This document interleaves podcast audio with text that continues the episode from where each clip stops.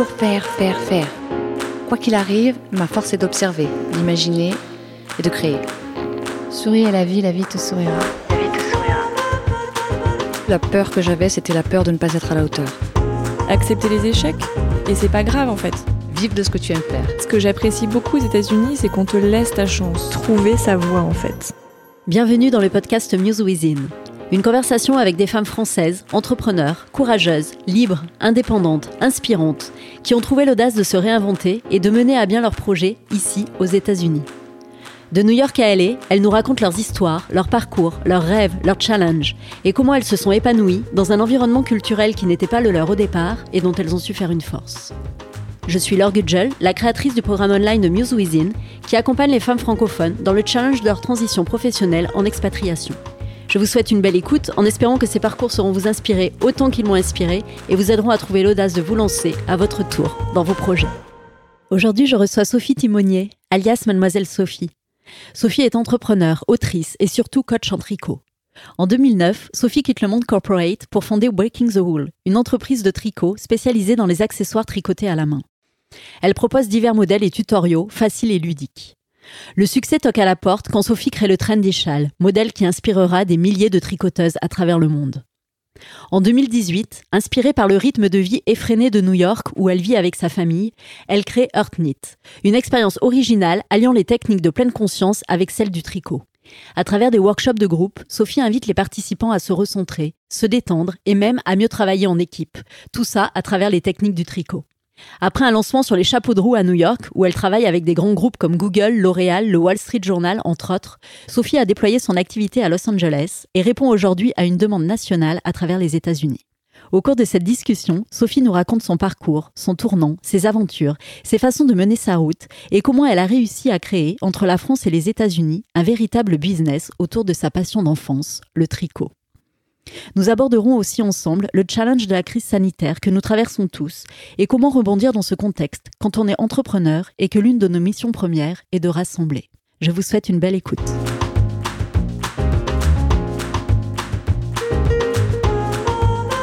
Bonjour Sophie et merci d'avoir répondu présente à mon invitation pour euh, venir partager ton expérience de femme entrepreneur ici à New York et plus largement aux États-Unis.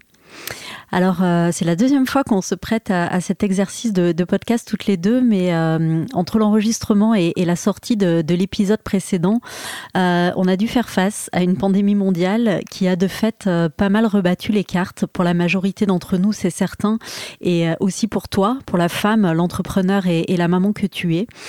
Et du coup, il nous semblait plus adéquat et plus pertinent de refaire un épisode plus en phase avec le contexte actuel. Alors euh, bien sûr, on va reprendre la trame des interviews Muse hein, qui ont pour objectif de revisiter le parcours de nos invités pour mieux comprendre leur trajectoire. Mais pour commencer, j'ai une question simple et de loin euh, la plus importante en ce moment.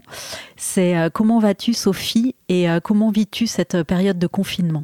Bonjour Laure, euh, merci de m'accueillir à nouveau. Écoute, euh, je pense que comme tout le monde, euh, on est dans une situation un petit peu compliquée, un petit peu dans un flou permanent depuis quelques semaines. Maintenant, moi-même et ma famille, nous allons bien. voilà, nous sommes en bonne santé et en sécurité. mais c'est vrai que, que c'est une période un petit peu stressante et angoissante. Euh, que qu'on affronte tous à différents niveaux. Ouais. Et alors, euh, comme beaucoup, hein, tu es maman de deux enfants. Avec la fermeture des écoles, tu t'es retrouvée, euh, comme un certain nombre d'entre nous, à jongler 24-24 avec ces, ces, deux casquettes de chef d'entreprise et de maman. Est-ce que tu peux revenir un petit peu avec nous sur la façon dont tu t'es organisée, sur ton quotidien et comment tu arrives à, à mener de front ton activité, la famille et, et toute cette réorganisation? Euh, bien sûr, bah, écoute, c'est vrai que euh, on commence tout juste à prendre notre rythme. Ça a été assez stressant au début parce qu'effectivement, comme beaucoup de personnes qui ont des enfants, donc on s'est tous retrouvés à faire le homeschooling à la maison et donc se réorganiser. Euh, et comme on travaille tous les deux avec mon mari, c'est effectivement très compliqué. J'en parlerai un peu plus tard. Effectivement, sur Artnit, c'est ça s'est réorganisé différemment suite au contexte actuel. Donc j'ai passé beaucoup plus de temps avec les enfants euh, en, me, en essayant de, de, me focaliser un petit peu sur, euh, sur leurs devoirs et en étant présente le plus possible pour les aider. Maintenant, euh, je me mets pas du tout la pression. On fait ce qu'on peut, du mieux qu'on peut. et puis il y a des jours où bah, ça fonctionne pas du tout.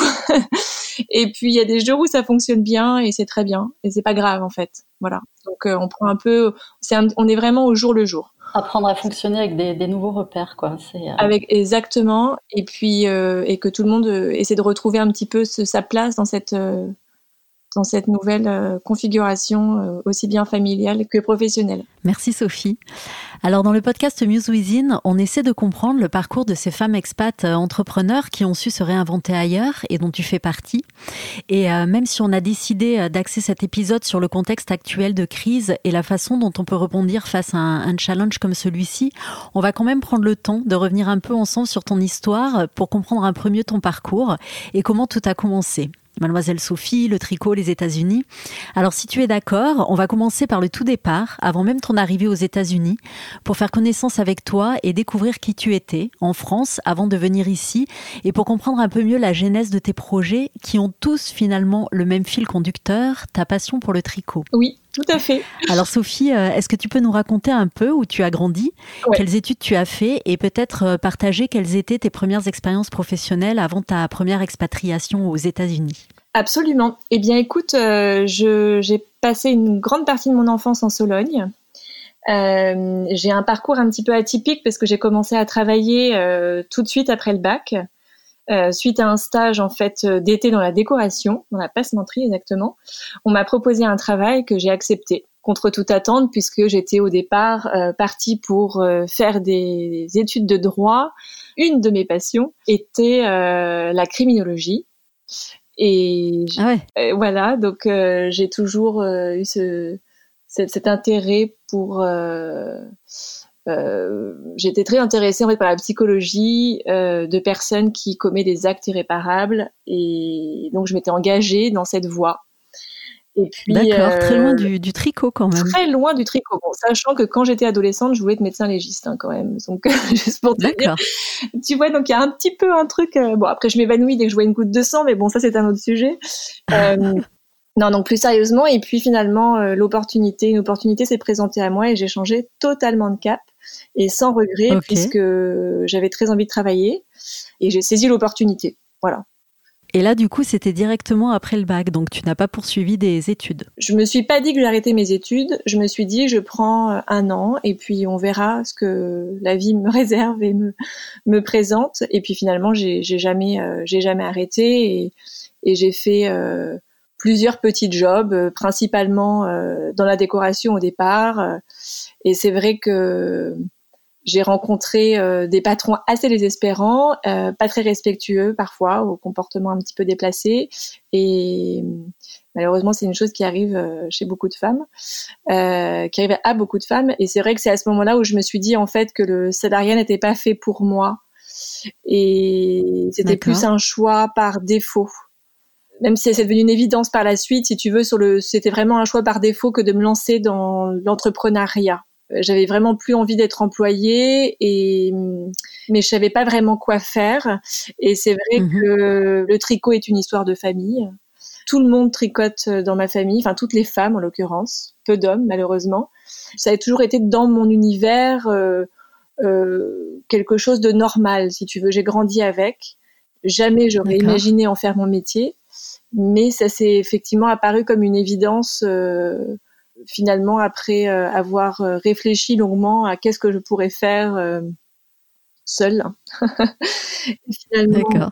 Et finalement, comment justement tu as réussi à glisser de, tes premières expériences professionnelles, qui donc étaient plus orientées décoration, tu disais Oui, dans la décoration. Et donc, bah, encore une fois, je, je l'entrepreneuriat, c'était pas du tout un choix. À la base, je me suis jamais dit, je considérais comme une entrepreneur. Je me suis jamais dit, oh là là, je vais, je vais être mon propre patron. Pas du tout. Je pense que j'étais surtout très jeune et que j'apprenais beaucoup sur le tas. J'ai d'ailleurs énormément appris dans mes différents métiers, euh, notamment dans la décoration, ne serait-ce que pour les premières responsabilités. Puis effectivement, euh, dans mon, ma deuxième grande expérience professionnelle en, dans, un, dans une société, euh, pour une marque euh, française. Et là, c'est effectivement aux États-Unis. On en reparlera. Où effectivement, là, j'ai effectivement aussi énormément appris mais je, je, je j'ai rapidement réalisé, après quelques années quand même, qu'en fait, j'étais pas vraiment faite pour travailler en C'était pas l'environnement qui non, te j'étais malheureuse. J'étais malheureuse et j'avais envie de, de créer quelque chose, euh, de pouvoir euh, voler de mes propres ailes euh, et je me considérais un petit peu, un petit peu bloquée en entreprise. D'accord, donc tu as d'abord identifié ce besoin effectivement d'indépendance de, dans ton environnement professionnel avant d'identifier finalement quel serait le secteur d'activité dans lequel tu allais te lancer. Donc il y a eu, j'imagine, une phase de, de questionnement Absolument. Comment tu as réussi à, à, migrer justement sur te dire que bah, le tricot, donc ta, ta passion, hein, pouvait aussi potentiellement t'ouvrir les portes de ta, de ta future carrière professionnelle? Complètement. C'est que je, encore une fois, c'est que je ne savais pas quoi faire et quand euh, on ne sait pas quoi faire, je pense qu'il faut souvent se retourner vers ses passions.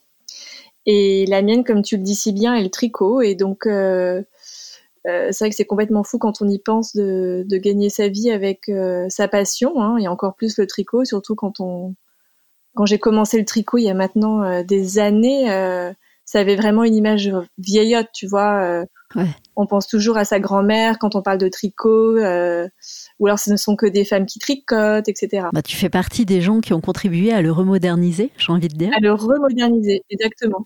Mais d'ailleurs, effectivement, et dans mes workshops, j'ai beaucoup d'hommes j'ai beaucoup d'hommes qui tricotent. Que tu as embarqué aussi. Qui s'y mettent et, euh, et, qui, et qui continuent. Et qui continuent. Donc euh, non, non, ça c'était une partie, mais ça arrivait ensuite après. La première euh, étape est effectivement de trouver dans quel domaine en fait j'allais me lancer.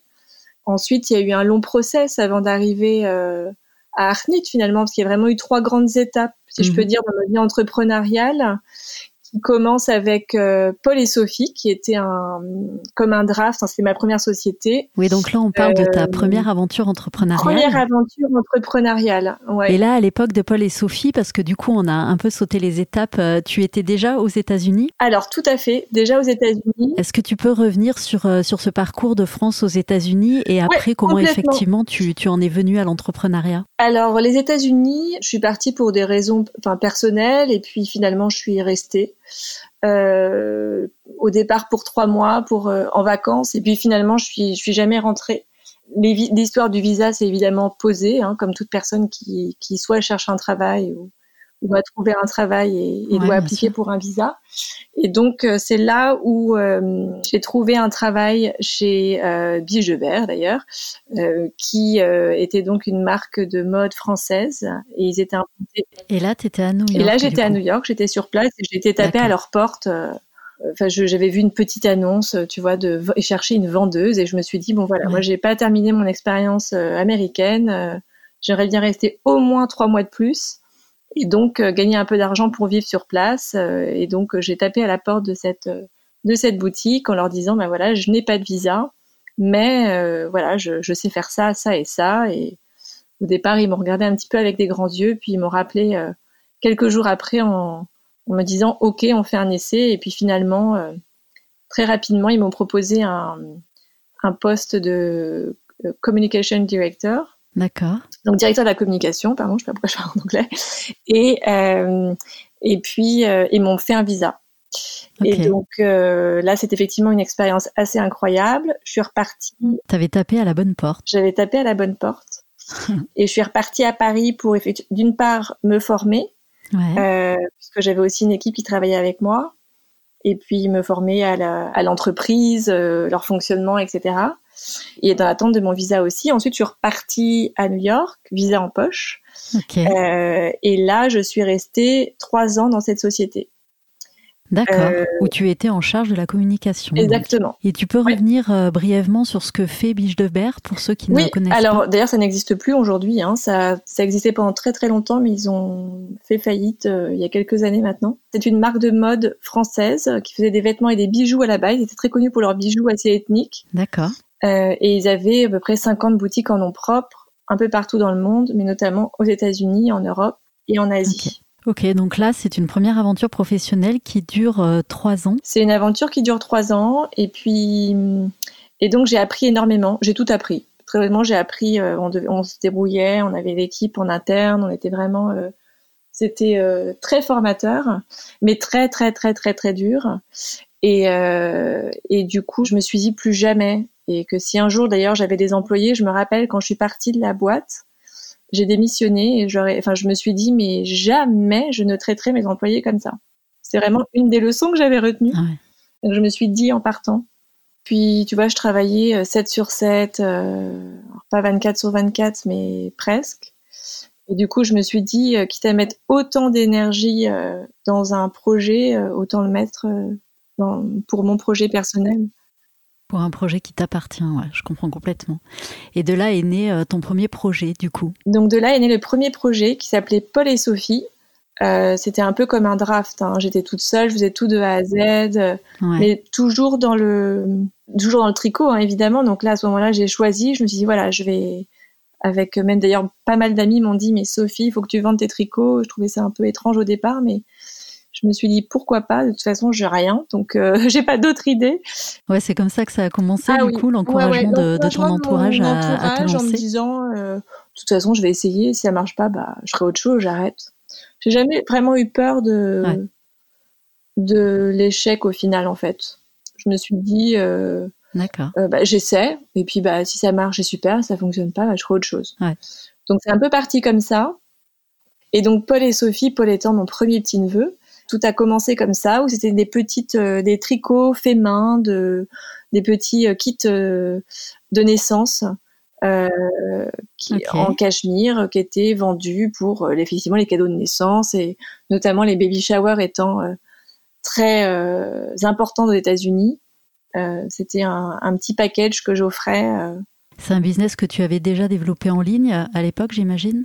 Que j'avais développé en ligne, euh, tout à fait. Et puis j'avais quelques petits points de vente, Euh, voilà. Mais sachant que je faisais tout toute seule, tricot inclus. Ouais, c'est toi qui tricotais. euh, c'était, enfin, je- j'avais, j'étais, pas sur des, des, des tonnes et des tonnes de, de de, commande. de ventes et de, et de commandes. Et c'est à ce moment-là que j'ai commencé à, à travailler avec deux autres tricoteurs à l'époque. Euh, ça me permettait de générer, de générer en fait plus de revenus. Et puis ça a continué pendant à peu près, enfin je, je l'ai dû le faire pendant un an et demi, je pense, Paul et Sophie. D'accord. Et puis à ce moment-là, on est, on a déménagé à San Francisco avec mon mari pour des raisons de travail de son côté. Et puis euh, c'est là que euh, Breaking the Wool a commencé, Ok. euh, qui existe toujours. Donc le Alors, deuxième volet de le ton aventure Le entrepreneuriale. deuxième volet, Alors, est-ce que tu peux nous en dire un peu plus sur ce qu'était et ce qu'est toujours d'ailleurs Breaking the Wool? Qui existe toujours, oui, qui existe toujours puisque euh, effectivement Breaking the Wool, c'est un peu ça, ça regroupe euh, tout aussi bien les créations, euh, mais aussi les ventes de livres et les collaborations.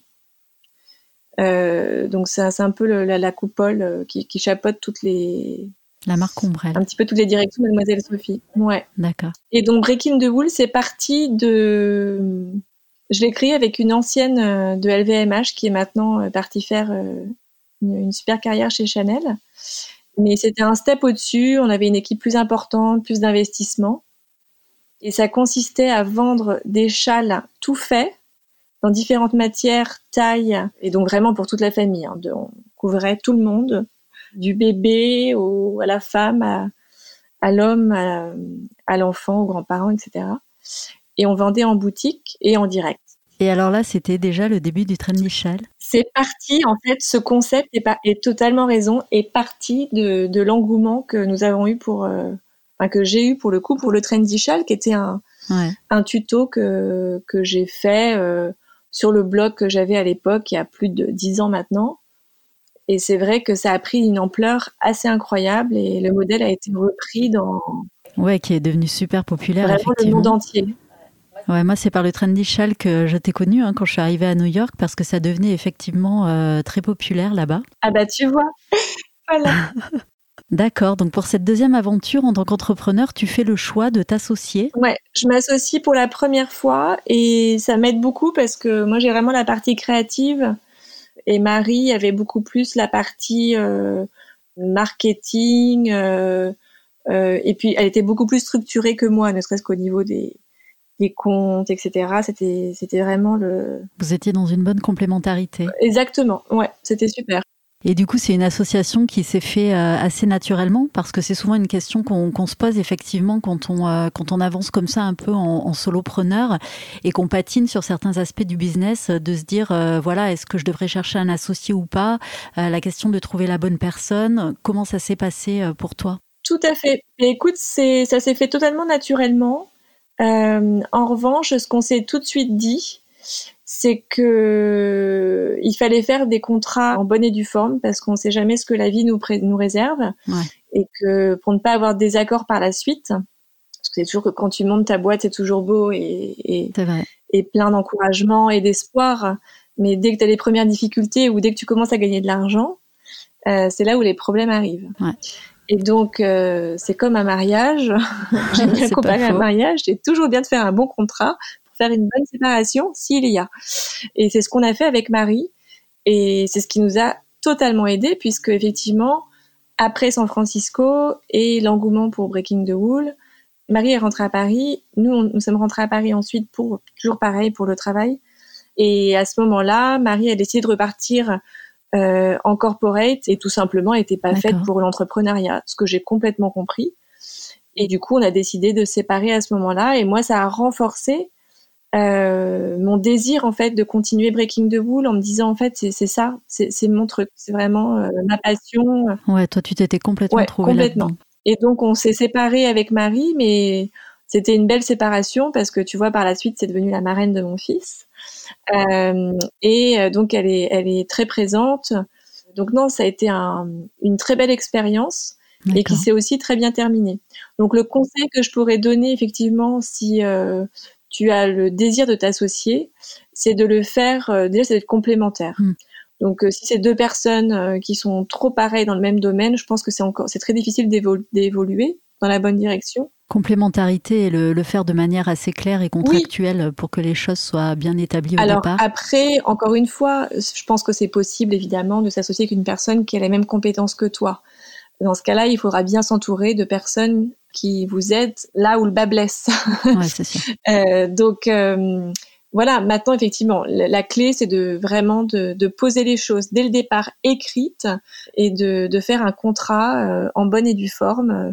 C'est jamais une partie plaisante parce que c'est très. C'est ce qui pose les bonnes bases et les bonnes fondations euh, pour que derrière ça, ça, tienne sur la longueur, effectivement. Ah complètement.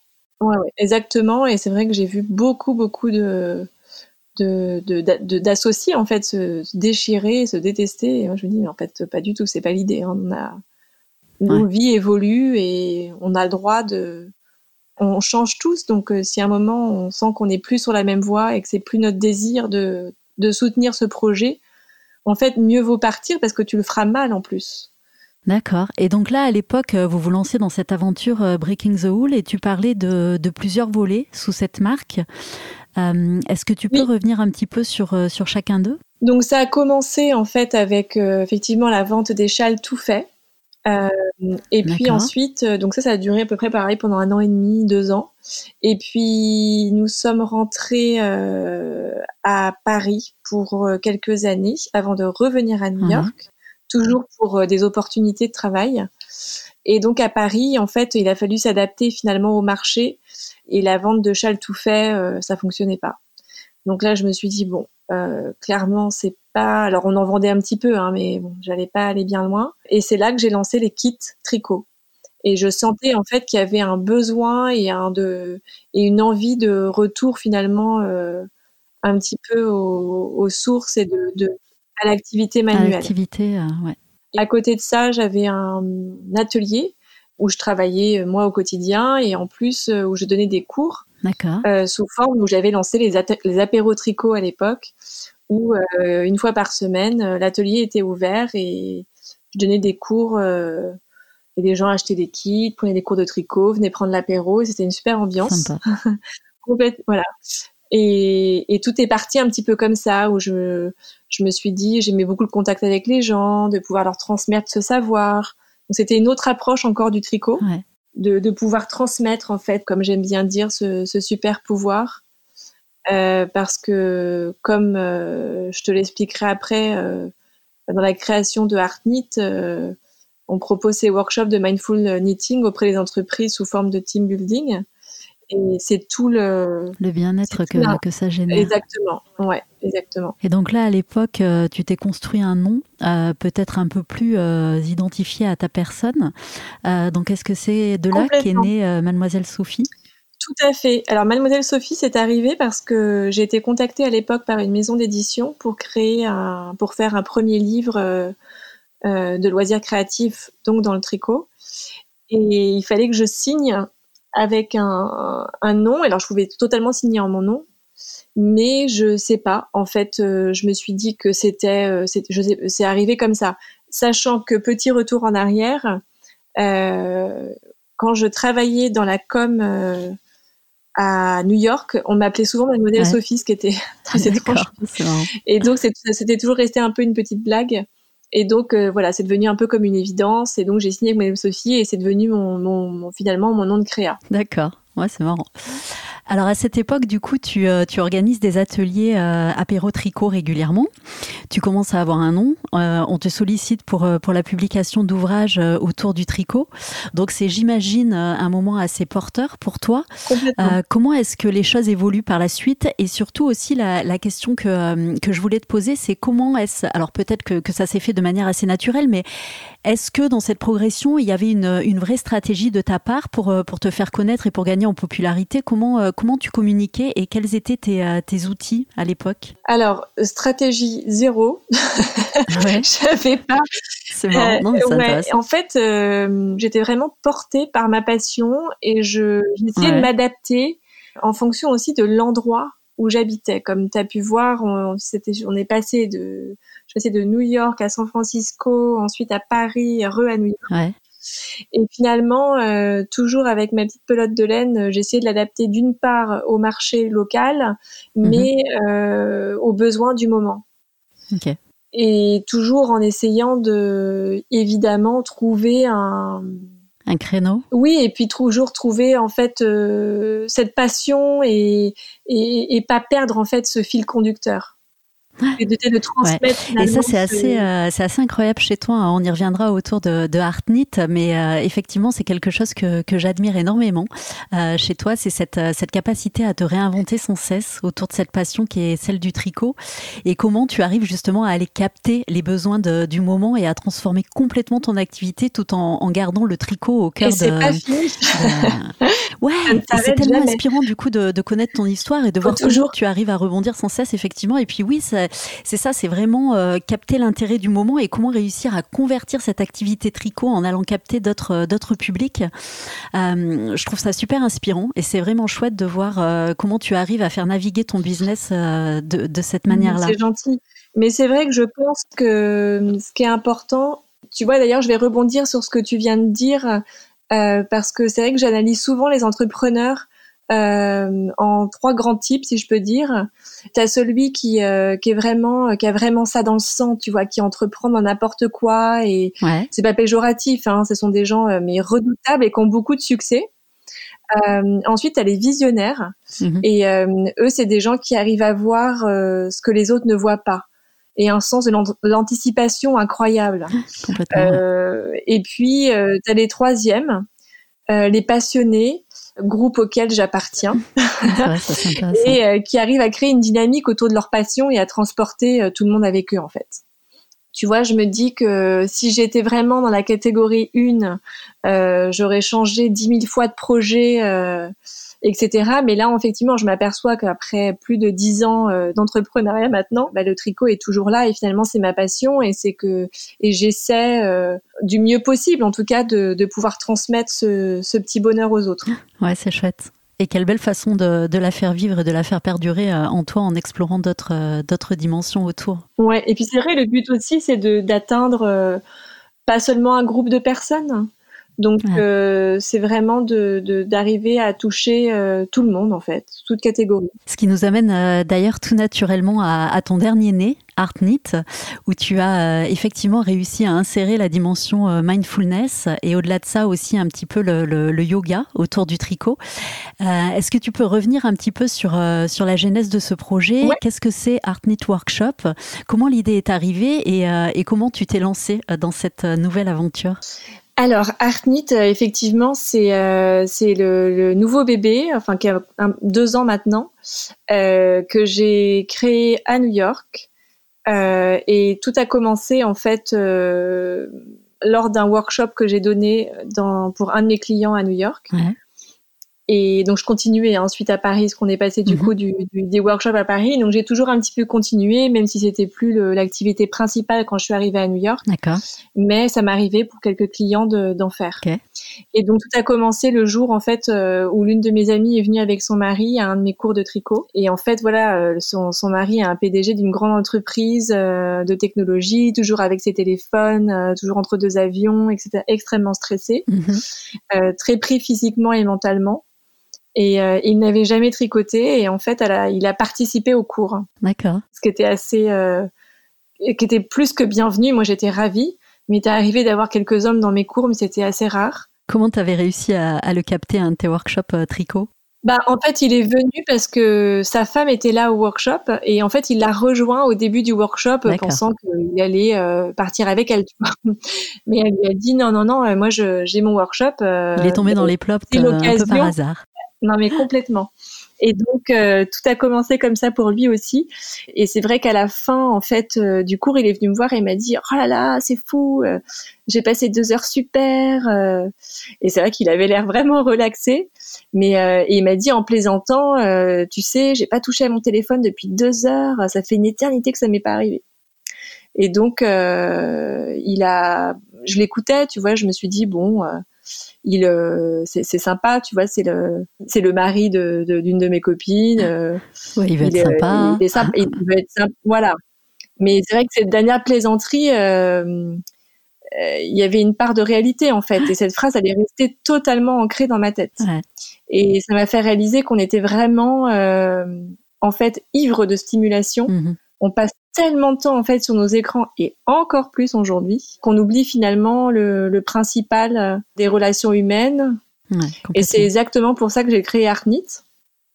Euh, Donc là, tu avec t'es dit, euh, euh, il y, a- il y a quelque chose à créer ici. ouais pour aider les gens à reconnecter avec eux-mêmes et les autres toujours par le biais du tricot. Ouais. et donc j'ai créé cette nouvelle expérience qui mélange les bénéfices de la mindfulness donc c'est-à-dire être présent intentionnellement et en effectivement présent en pleine conscience et les bénéfices du tricot euh, qui est une activité qui nous aide à rester euh, focus et relax. Et ça, du coup, c'est des, des workshops que tu proposes en entreprise euh, essentiellement, mais pas que, je crois.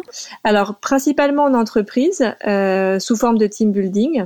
Ça permet vraiment aux équipes de, de se poser et, et de, de se retrouver sans stress et de connecter à un niveau un petit peu différent, même si aujourd'hui on est en train de l'adapter et on en parlera après.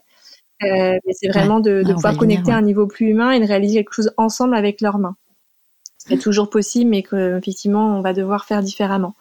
Mais c'est vrai que c'est un super team building et, et donc ça c'est notre principale offre. Ok. Euh, et ensuite, on le fait aussi euh, sous forme de série avec des marques. euh, ça peut être des boutiques, euh, ça peut être euh, des musées. euh, Moi, j'avais participé à un des ateliers euh, organisés dans une boutique à New York et euh, c'est comme ça que je l'avais découvert. voilà, donc ça, on a on a différents contrats comme ça, ou alors aussi pour des événements privés.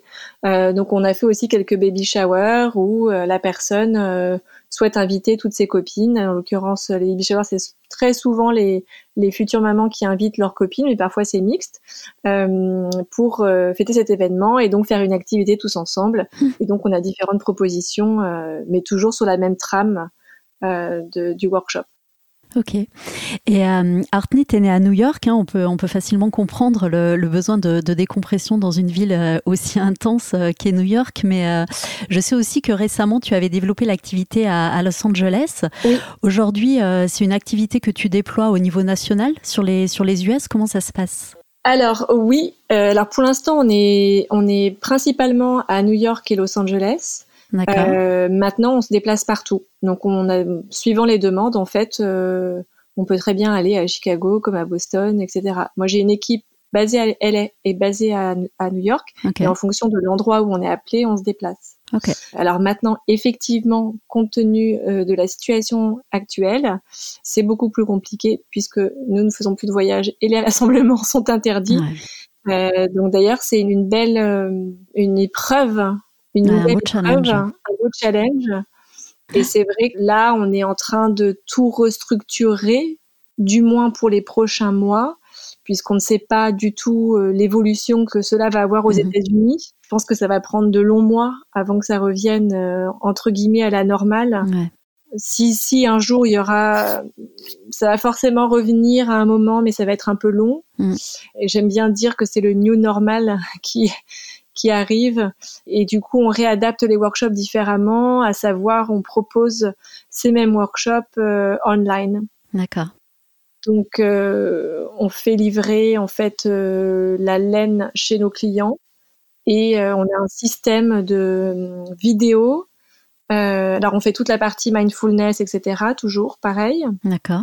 Et dès qu'on passe en fait à la partie apprentissage du tricot, on le fait avec un système de caméra filme mes mains euh, du dessus, etc. Et on peut euh, En live, donc c'est comme si, euh, live. si tu étais Ouais, présente en avec live, eux. Absolument. ouais.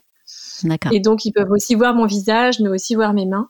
Donc, on a mis, on a testé hein, pendant plusieurs semaines, j'ai envie de dire, mais de, de trouver la meilleure formule. Mhm. Et donc, on commence, euh, on commence à le faire. Voilà, c'est encore assez timide, mais on commence à le faire et, et on a des clients qui nous ont fait confiance et ça, ça fonctionne plutôt pas mal.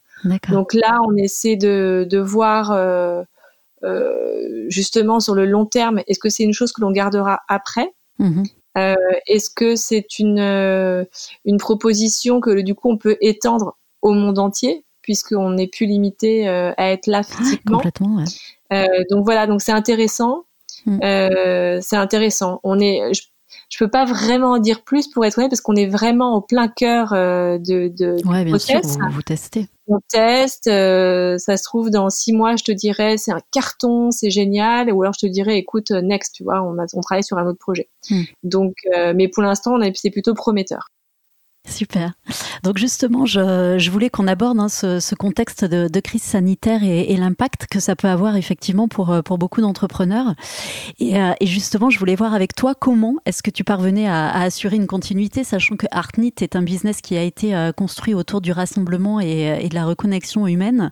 Effectivement, donc euh, c'est un vrai challenge pour toi de Ouais, surmonter ce, social distancing et, tout ce qui va avec. Et ma question, c'était de voir comment tu arrivais à, à assurer euh, effectivement une certaine continuité. Et, euh, et là, tu viens de partager que euh, que vous, ce que vous essayez de mettre en place.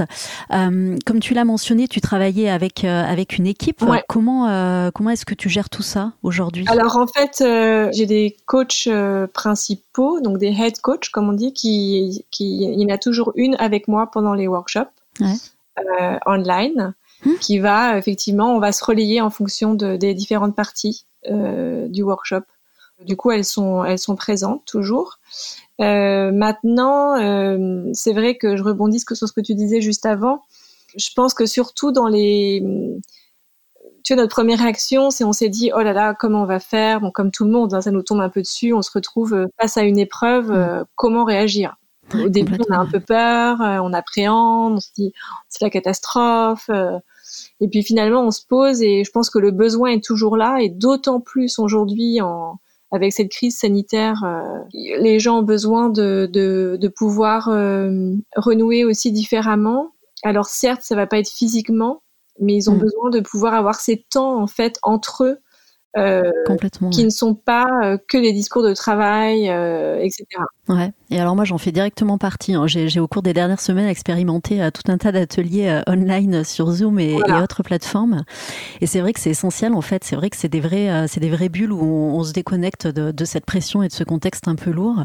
Et puis le, le fait de retrouver aussi des personnes finalement qu'on voit pas tous les jours et qui nous sortent un peu de notre de notre nouvelle euh, routine un peu enfermée, ça fait euh, ça fait aussi beaucoup de bien. ouais. Exactement. Donc ça, je pense que c'est important et je pense que le après la, la vague de peur qui a, qui a déferlé sur tout le monde et que maintenant que tout le monde trouve un petit peu un rythme finalement dans ce dans ce chaos, les gens commencent à bah, avoir besoin tout simplement. hein. ils en ont Mm. besoin et les équipes se mettent en place et, et tout le monde travaille un petit peu différemment.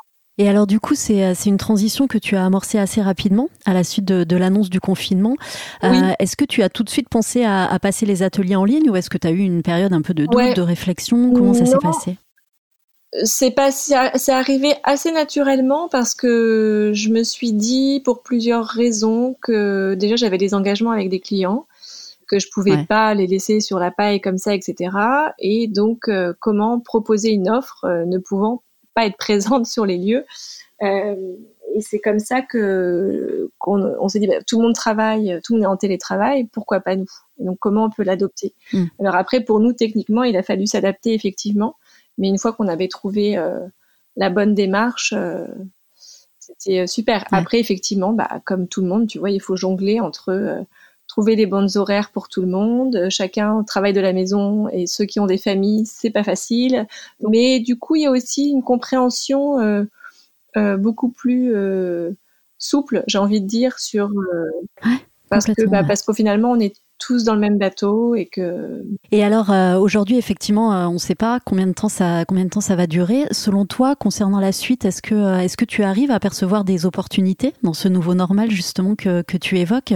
Alors, Comment est-ce que tu envisages un peu la suite? Je, je, sais que c'est très compliqué pour la plupart d'entre nous de, de, réussir à se projeter.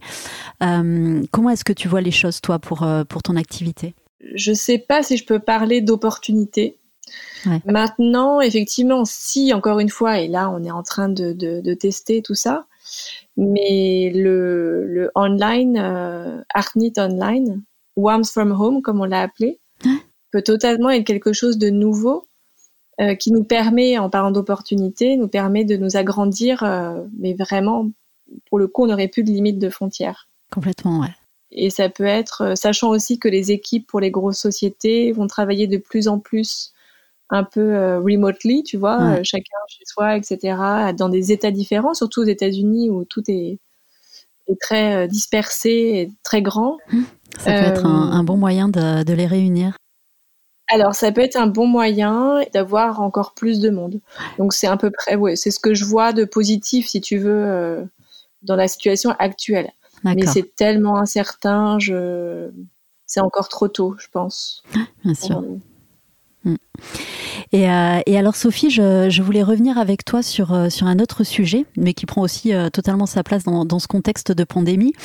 Euh, je sais que tu es aussi très engagée dans l'associatif. Oui. J'aurais aimé revenir sur ce volet avec toi. en quoi il est essentiel dans ton activité d'avoir inséré cette, cette dimension-là, savoir ce que tu fais, envers quel type d'organisation tu t'es engagé, et comment aussi également dans, dans ce contexte, comment est-ce que tu envisages tes engagements, comment est-ce que tout ça se poursuit et, euh, et comment est-ce que ça, ça, ça, trouve une continuité finalement dans, dans ce nouveau normal euh, justement? Tout à fait. Eh bien, écoute, c'est vrai qu'avec Artnit, euh, donc déjà à titre personnel, j'ai toujours été engagée euh, auprès de charity. Euh, ça a toujours fait partie de ma vie. Et c'est vrai que quand Artnit a commencé à être plus stable, mm-hmm. ça m'a paru comme une évidence de de pouvoir euh, rendre en fait. Et c'est comme ça qu'on a créé notre programme euh, Give Back, au Give Back Programme, qui nous permettait de d'offrir un workshop pour tout workshop euh, booké. D'accord. Et donc nous travaillons avec l'association URI New York, qui est un, une fondation qui aide les femmes battues euh, et qui accueille les femmes battues et qui leur les sauve hein, complètement parce que c'est vraiment des survivals Mhm. Euh, qui arrivent très souvent euh, enceintes ou avec des jeunes enfants. donc, c'est des maisons un peu partout dans les five boroughs de New York qui accueillent ces femmes pour des mm, durées entre deux mois et parfois jusqu'à un an et demi, deux ans max. Et l'idée, c'est de effectivement euh, bah, leur euh, les aider à retrouver une vie normale une fois que procès, le procès est fait, s'il y a procès. Mhm et donc de les réinsérer dans une vie euh, courante avec euh, soit dans la même euh, dans la même ville ou parfois dans un autre état et parfois avec une autre identité. D'accord. Ouais, T'imagines le, le, les, les, difficultés des situations et c'est vrai qu'on les avait contactés en leur disant bah voilà nous on aimerait bien pouvoir vous aider d'une façon ou d'une autre et on avait mis un programme en place avec eux où on mhm. va une fois par mois aider ces femmes et en fait, euh, juste par notre présence finalement, parce qu'on fait euh, les cours de mindful knitting, mhm. mais et elle, ça, ça, délie beaucoup les langues et elles puissent parler entre elles et on, leur offre euh, une certaine stabilité et confiance en eux. Et c'est vrai qu'au départ, on a attendu un petit peu avant de sauter de joie, si je peux dire, parce que on voulait savoir aussi si on avait un vrai impact, si c'était important Mhm. pour elle et si ça c'était meaningful, tu vois, d'être d'être là. Mhm. Et puis finalement, oui, on s'est aperçu que oui, on a eu des très beaux retours et, et effectivement, le Covid est arrivé. Et là, euh, patatras, on peut plus y aller. Mais on a fait en sorte de laisser assez de laine Mhm. sur place euh, pour euh, justement, euh, Pour leur permettre d'avoir toujours accès à, à ces moments. voilà. Donc on a vraiment hâte de, leur- de les retrouver. Parce que j'imagine euh, effectivement qu'elles ne sont pas équipées pour, euh, pour pouvoir éventuellement participer à, à des ateliers online. Alors non, exactement. Donc ce qu'on s'est dit avec euh, justement, j'ai eu un call il y a pas très longtemps, suivant euh, le temps que cela va mettre à reprendre, euh, on mettra peut-être en place effectivement les cours en ligne. Et alors c'est vrai que maintenant on a créé une relation de confiance avec eux, Mhm. donc je pense qu'on pourrait continuer éventuellement sur les cours en ligne, ce qui aurait été, je pense, impossible peut-être, je sais pas, si euh, on n'avait pas eu cette première relation avec elle avant. Maintenant, euh, donc on attend. C'est assez- c'est en pourparler. J'espère que, en tout cas, les petits groupes seraient autorisés, ce qui fait que on, on- ça pourrait nous permettre, même si j'y vais pas avec mon équipe, mais que je puisse y aller moi, Ouais. bah, pour continuer en fait ce travail qu'on fait avec eux. Et est-ce que tu peux revenir un petit peu sur, euh, sur la manière euh, dont tu avais justement décidé de cet engagement? Euh, Je sais que c'est important pour beaucoup d'entrepreneurs qui, qui cherchent aussi à insérer un petit peu plus de sens dans leur quotidien en s'ouvrant sur cette dimension-là. Euh, comment toi tu t'y es pris? Est-ce que, est-ce que tu avais identifié cette cause d'abord et tu as, décidé de leur offrir quelque chose à ces femmes? Ou, ou est-ce que tu tu t'es dit que tu avais effectivement encore une fois quelque chose à, à transmettre là et, et tu as cherché justement à, à qui ça pourrait le plus servir? Comment euh, comment t'as réussi à t'orienter euh, là-dessus? Écoute, en fait, je me suis dit que les femmes, c'est c'est arrivé un peu comme une évidence. C'est vrai que quand on était à San Francisco, on a, on a vécu une expérience un peu traumatisante avec mon mari, puisqu'on avait une de nos voisines qui était une femme battue Ouais. et qui nous a, c'est une très longue histoire, mais vraiment, pendant, on a cru qu'elle était morte pendant des années, et puis elle nous a réécrit après. Elle était en procès, on a témoigné à distance et elle a gagné son procès, elle a été sauvée. D'accord. Et Wow. donc, ça nous avait vraiment choqué sur le moment parce que on s'est senti très impuissant. Ouais. Et c'est vraiment un engrenage euh, dans lequel tu tombes, parfois sans t'en rendre compte, sans, sans être, euh, sans vouloir l'admettre. Ça touche tous les milieux. Ouais. Et donc, c'est une cause qui me parlait particulièrement. D'accord. Et donc, c'est vrai que c'est naturellement que je me suis tournée vers cette cause-là et que, en faisant des recherches, euh, on a cette association est apparue comme étant la plus sérieuse, en tout cas. Hein, et la... Parce qu'il y en a, il y en a plein. Maintenant, on peut, on peut pas être partout, mais on voulait, on voulait pouvoir aider. Ouais, bravo à toi en tout cas pour, euh, pour cet engagement. Ouais. Euh, c'est chouette euh, d'avancer pour soi dans ces projets et, et de rester conscient de, de ce qu'on peut apporter ailleurs à ceux qui sont dans la, dans la souffrance. C'est euh, c'est une belle démarche. En parlant de, de charity, moi, à titre personnel, euh, depuis quelques mois, je suis au board d'une association qui s'appelle euh, Life Project for Youth. D'accord LP4Y dans les lettres, et qui est euh, une charity, une fondation qui en fait aide les jeunes adultes entre 17 et 24 ans qui vivent dans des conditions dramatiques parce que très souvent dans des bidonvilles et qui n'ont plus accès à l'éducation et on les aide à justement à se former et retrouver un à trouver un stage et à trouver un travail et on les suit euh, tout au long de cette formation et on forme euh, des catalystes comme on les appelle qui eux vont former euh, les étudiants. Et on a à peu près 45 shelters dans le monde avec euh, avec à peu près 130 euh, catalystes et à peu près 1300 élèves aujourd'hui. Et c'est vrai que bon bah là évidemment on traverse une crise encore une fois euh, très difficile, mais on arrive à passer un petit peu le on a passé le pire. Et donc euh, voilà, donc je suis très impliquée dans ce dans cette association aussi à titre, à titre personnel. D'accord. Une autre, euh, une autre casquette qui s'ajoute à ton emploi du temps déjà bien chargé. Euh, Voilà. Bravo encore une fois pour, euh, pour ton engagement. Euh, alors Sophie, on va continuer et on va pas tarder à conclure notre interview. Oui. Euh, je voulais revenir avec toi euh, sur effectivement toutes ces années donc que tu as passées aux États-Unis et avec la manière dont les choses évoluent aujourd'hui. ça fait plusieurs années que tu vis à New York et j'étais curieuse du rapport que tu entretiens avec la ville aujourd'hui. Alors, je pense que New York, moi j'ai une relation assez fusionnelle avec cette ville.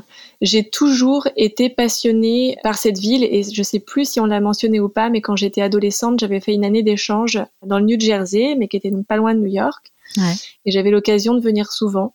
Et donc j'avais toujours un petit peu euh, ce rêve américain, peut-être, euh, de, de vouloir revenir. Et c'est vrai que c'est une ville qui me porte et mhm. qui me, je trouve qu'il y a une énergie vraiment incroyable et qui en tout cas à moi me donne des ailes. Complètement. Mais dans la situation actuelle, comme je disais il y a quelques jours, c'est vraiment comme un coup de poignard dans le cœur, euh, faut partir quoi. Et donc c'est très difficile de voir cette ville comme ça. Mhm. Je peux je peux pas le je peux pas le nier. Maintenant, euh, j'ai une confiance folle en New York spécialement. Mhm. Et en fait, je me dis, ils ont tellement surmonté des preuves que en fait, euh, elle va se relever. Complètement. C'est vrai que des villes comme ça qui, qui vivent euh, par euh, par leur population, par par l'énergie humaine, les voir complètement à l'arrêt, c'est extrêmement violent. C'est très violent. Et le rapport qu'on entretient à la ville est, est, complètement bouleversé par tout ce qui ce qui fait qu'on l'aime hein, au départ, qu'on l'adore cet endroit et effectivement toute cette énergie qui a disparu, c'est exactement. Ouais, c'est dur. Et c'est vrai que c'est ce, ce, ce mélange des genres, des gens, cette folie, cette énergie. Enfin, c'est vraiment, c'est, c'est assez, euh, assez incroyable pour New York. Mais, mais c'est vrai que là, elle est éteinte. Et donc, il euh, faut, faut faire le dos rond en attendant qu'elle revienne. ouais, en attendant qu'elle reparte de plus belle, comme elle sait le faire. Exactement. Ouais. Euh, Sophie, est-ce que tu as une, petite devise qui t'accompagne euh, personnellement ou au niveau professionnel dans, euh, ton quotidien? Alors, écoute, j'en ai plusieurs, mais je pense qu'aujourd'hui, je vais t'en donner deux. Je vais t'en donner deux. sur le travail, je dirais que c'est plus par rapport à ma passion. J'aime beaucoup de The Gift Must Always Move. Et c'est sur la transmission du don. Et voilà, je pense que quand tu quand as, quel que soit le don que tu as, et je pense qu'on en a tous un, avoué ou non, mais euh, c'est de pouvoir le transmettre et de partager. Euh, et l'autre plus personnel, c'est que j'aime bien euh, me dire que make it magical et que finalement, quelle que soit ta situation, la, la difficulté de la vie, ce que tu vas vivre ou endurer, mauvaise journée, pas mauvaise journée, aussi dramatique que ce soit, euh, essaie de rendre ces petits moments aussi magiques que possible. J'adore, j'adore et, ça fait complètement écho à, la question qui suit, qui était justement euh, face au challenge de la pandémie et, et, au doute que cela soulève chez beaucoup d'entre nous, effectivement.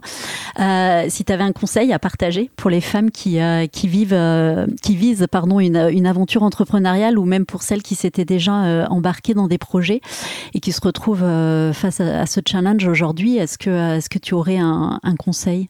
Ouais, mais je pense, tu vois, tu as raison, ça c'est la suite. Euh, un conseil que je pourrais euh, donner, c'est de, mhm. suivant le process où tu te trouves dans tes démarches, etc., c'est de déjà prendre le temps d'analyser la situation et puis ensuite de savoir pivoter. Mhm. Je pense que ça c'est très très très important. Et surtout si c'est la passion qui t'anime, de te dire bon, ok, là c'est pas possible, moi, j'ai vraiment envie de continuer comme ça avec ce projet, mais comment je peux faire et comment je peux l'amener euh, vraiment à bien et analyser ses options face au contexte et, euh, trouver les moyens de, pouvoir euh, continuer et s'adapter. Tout à fait. Merci Sophie. quelle citation t'inspire à rester toi-même et à faire ce que tu aimes? Alors, une petite citation, euh, je pourrais te dire, alors j'en ai une en français, euh, sur laquelle je vais te laisser réfléchir, mais je dirais que avoir envie plus qu'hier et moins que demain. D'accord. Je te laisse réfléchir. Intéressant. Euh, une femme que tu admires Alors écoute, il y en a plusieurs. J'aime beaucoup Ariana Huffington pour son histoire personnelle et euh, Michelle Obama que j'adore parce que dès que je la vois, je le sourire jusqu'aux oreilles et ouais. T'es allée la voir quand elle était quand elle était à J'ai été la voir absolument. J'ai été la voir et C'était incroyable. Elle a une énergie. J'aurais bien aimé y aller, j'ai loupé, mais. Euh, c'était fou. C'était fou. Donc d'ailleurs, je, je, recommande son livre à tout le monde. Ouais. Devenir, le titre euh, du livre, donc si je, je ne dis pas de bêtises. Ouais, exactement, en français. Ok. Euh, Sophie, selon toi, de quoi le monde a-t-il le plus besoin aujourd'hui? Ah, bah de mindfulness. Et tu y contribues bien. j'espère, j'espère. Merci Sophie pour ton temps. Merci beaucoup. Merci Laure pour ton accueil chaleureux. Merci à toi. À bientôt. À bientôt.